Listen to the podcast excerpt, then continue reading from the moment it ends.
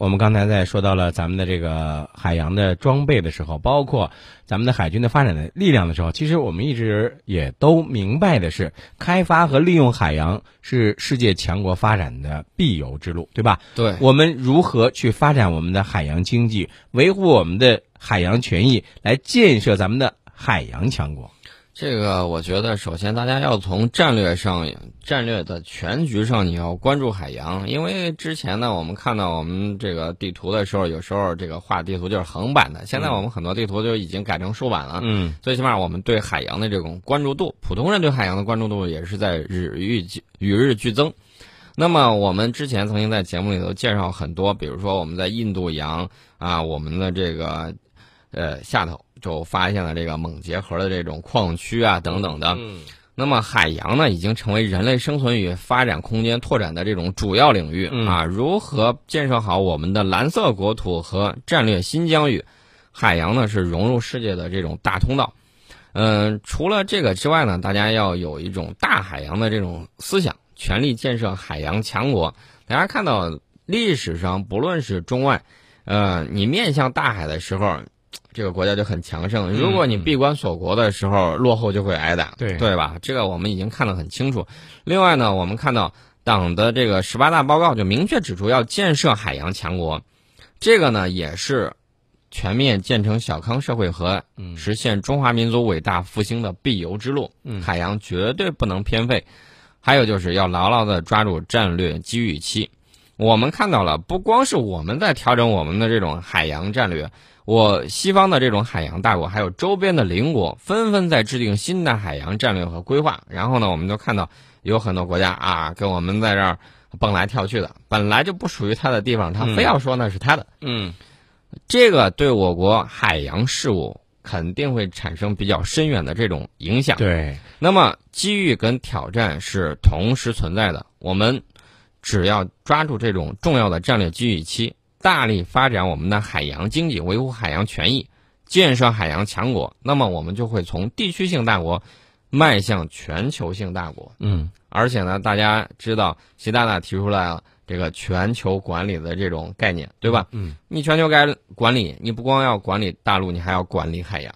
对，所以未来我们呢，现在是具备了向海洋强国迈进的基础条件了。我们未来呢？还是要大力发展的海洋经济来维护咱们的海洋权益，对吧？对，呃，我们刚才提到了这个周边国家他们的这种海洋战略，你比如说日本，日本呢就天天没事干，在东海那儿跟我们折腾啊。前几年的时候说这个，呃，东海油气田的这什么划海线呢什么之类，我们一概不承认你所谓的这种中间线。另外呢，再往前几年，咱发现没有，他在我们的钓鱼岛周围又在那生事儿啊，各种。挑唆各种生事，嗯，那么日本民众到现在啊，到底对这个地方是一个什么概念呢？日本的一个新闻网站发布了一个报道，说来自中美日韩四国联合实施的这种最新调查报告，百分之六十四的美国民众是反对美军介入钓鱼岛而爆发冲突的中日战争，就是说，如果中国和日本打起来的话，美国会，美国民众。百分之六十四的都表示甭管他，袖手旁观，让他们打，不要理他，就是这么个情况。这表明多数的美国民众不支持美国政府插手亚洲事务。嗯，啊，大家都知道上下同欲者胜。那么美国民众不支持，如果美国政府不考虑这些，贸然发动这种战争的话，我觉得这个政府不会得到民众的支持。嗯，其实这里头有什么啊？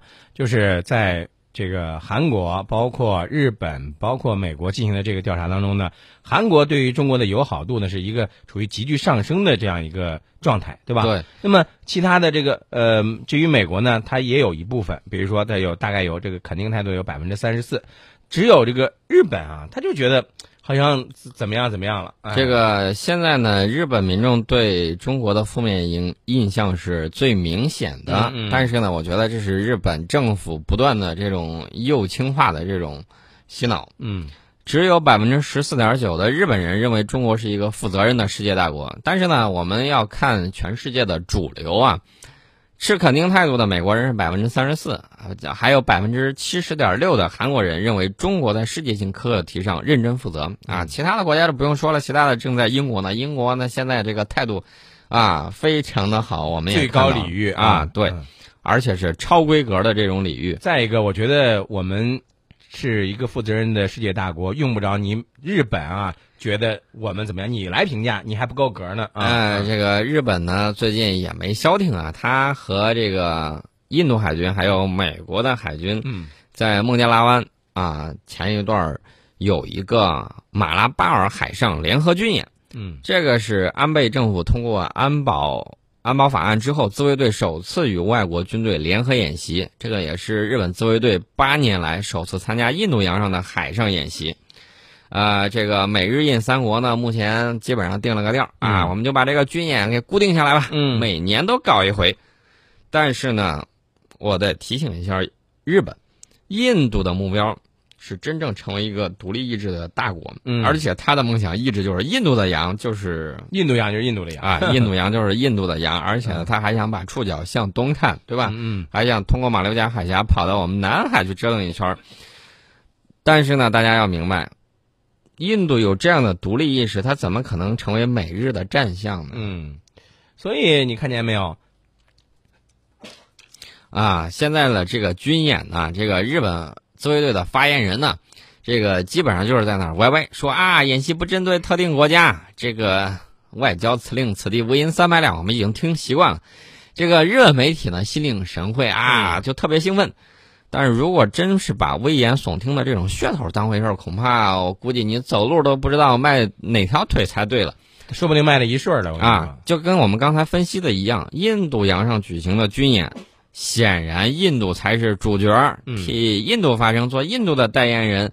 不知道日本媒体有没有考虑过印度的感受？我告诉大家啊，印度媒体黑起来人那也是一套一套的，你就不怕日本媒体被印度媒体灌上一桶接一桶的恒河水吗？哎，我跟你说，另外一个这个日本媒体的这种大肆的炒作，说穿了也都是一种冷战的思维，对吧？咱们不止一次说过，就是那种你输我赢的那种零和游戏，早都已经过时了。大家双赢、三赢，这才是一个主流。啊，老玩什么三国杀，到最后只会是鹬蚌相争，渔翁得利啊！哎甭搞那种没有用的东西。对，我们来看一下微信平台上有朋友问了一个问题啊，这个这个这奥菲利亚问的说，哎，宋老师、陈老师想问一下，有媒体说奥巴马通呃这个逼朴槿惠啊就南海问题表态，是真是假？这个奥巴马急了吗？哎，这个就是我们接下来要说的啊。啊，这个之前呢也是韩国的媒体在报道这个事情，好像是有形成一种要逼宫的这种架势啊。嗯山雨欲来风满楼啊！韩国外交部官员昨天就说了啊，不希望外界对此过度解读。呃，韩国的这个媒体啊，有时候报道的时候啊，我们经常说经常性的耸人听闻，对，然后呢，在事后发现没有，他报道的这个东西完全是子虚乌有啊！曾经多次报道过谁谁谁已经没了，然后过了很多天，人家还活蹦乱跳的出现在这个镜头里头，嗯然后呢还出国访问，这个就是韩国媒体，他有没有考虑到新闻的真实性的问题？你一而再再而三的喊狼来了，那么真正狼来的时候，你有道过歉吗？所以我觉得这个要不让这个朴槿惠总统来治理一下韩国媒体的这种啊，呃，这个我觉得我们以韩国的这种官方的这种言论为准，不要以韩国媒体在那儿啊没鼻子没眼儿的报道的就跟有鼻子有眼儿的一样，千万不要听他们的。你要信了韩媒的嘴，那真是信了鬼了。